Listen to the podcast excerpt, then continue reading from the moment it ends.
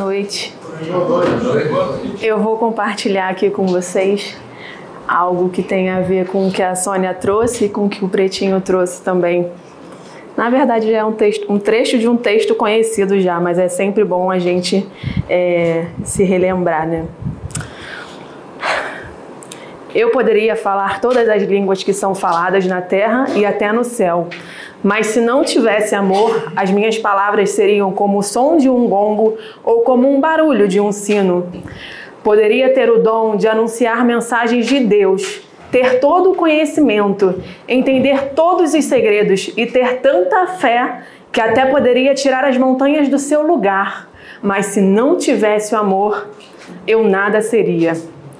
Poderia dar tudo o que tenho e até mesmo entregar meu corpo para ser queimado, mas se eu não tivesse o amor, isso não me adiantaria nada.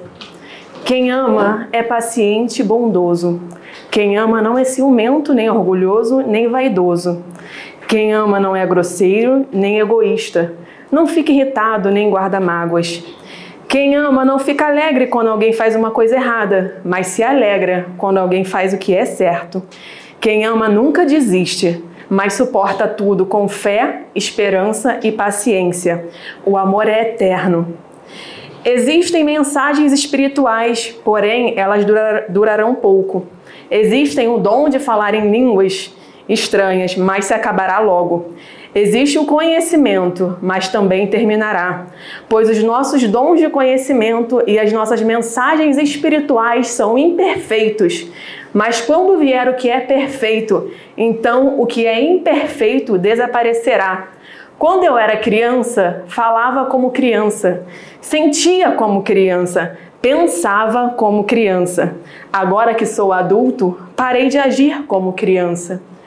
O que vemos é como uma imagem imperfeita num espelho embaçado.